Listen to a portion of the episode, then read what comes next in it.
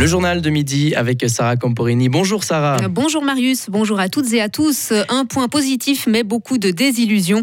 La COP27 s'est achevée ce dimanche à l'aube à Sharm el-Sheikh en Égypte avec un jour de retard sur le calendrier prévu.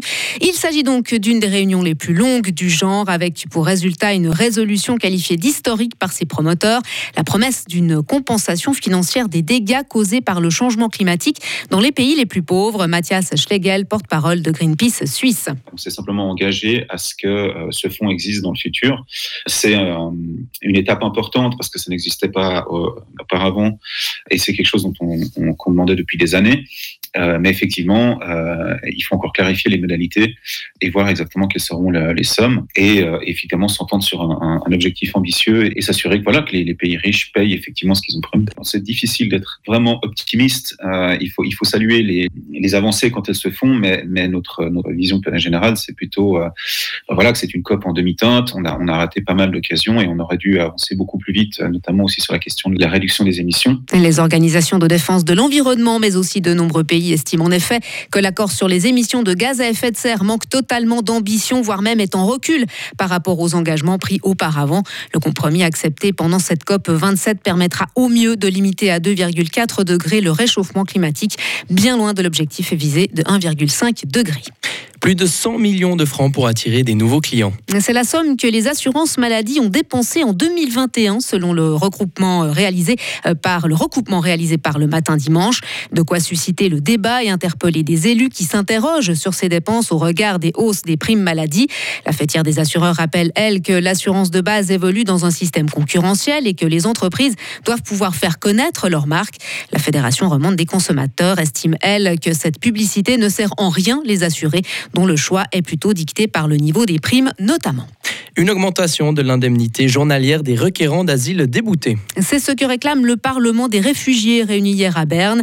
Il fait cette requête dans 15 cantons, parmi lesquels Vaud, Neuchâtel et Le Valais, pour ne citer que les romans. En revanche, Fribourg n'en fait pas partie. Selon l'association créée en 2021, les prestations varient fortement d'un canton à l'autre.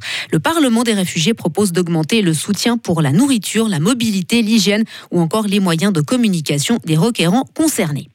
À l'étranger maintenant, le ministère turc de la Défense lance l'opération aérienne Griffe épée dans le nord de l'Irak et de la Syrie. Son objectif est éliminer les attaques terroristes de ces zones et assurer la sécurité des frontières. Ankara affirme que ces régions sont utilisées comme base par des terroristes. On termine ce journal avec la célébration d'un centenaire. Ah oui, le pont de Pérol qui permet de relier la rive droite de la Sarine à la cité des Tseringen a en effet été inauguré à la fin de l'année 1922. Cet ouvrage impressionnant a surtout beaucoup contribué au développement économique des régions de la Haute-Saint-Gine et de la Sarine-Campagne. Christophe Allensbach, euh, historien de l'architecture. À l'époque, c'était extrêmement important pour euh, le transport, euh, notamment des marchandises, c'était très très compliqué de passer par Bourguignon. Ça a beaucoup facilité, notamment pour transporter la marchandise sur le plateau de Pérol, où venait commencer l'industrialisation. Bon, bien sûr, ça restera extrêmement important comme euh, liaison. Comme de l'autre côté, euh, à l'époque, le pont de Seringen, euh, remplacé aujourd'hui pour le trafic pour, par le, pont de la Poya. Mais les ponts, c'est toujours quelque chose d'une importance primordiale. La population était invitée hier à, fait, à célébrer l'anniversaire de cet édifice dont Jean-François Steyert souligne lui aussi l'importance. Il était tellement important qu'à l'origine, il était prévu comme pont de chemin de fer. On comptait y faire une ligne de chemin de fer de Fribourg à Bulle. Après la Première Guerre, la voiture a commencé à prendre plus d'importance, un pont pour des voitures. Mais il est toujours calibré pour pouvoir y mettre des rails. Euh, d'ailleurs, une étude récente montre que c'est possible de faire passer un tram. Et ça fait partie des, avant-projets sur lesquels planche le canton avec les TPF et l'agglomération de Fribourg pour avoir une ligne de tram qui pourrait aller de Marly à Fribourg. À sa mise en service, le pont de Pérol était le plus long pont de Suisse avec quelques 555 mètres et il était possible d'en visiter l'intérieur samedi, à condition toutefois de ne pas avoir le vertige, de ne pas être claustrophobe, ni avoir peur des chauves-souris et des araignées. Retrouvez toute l'info sur frappe et frappe.ch.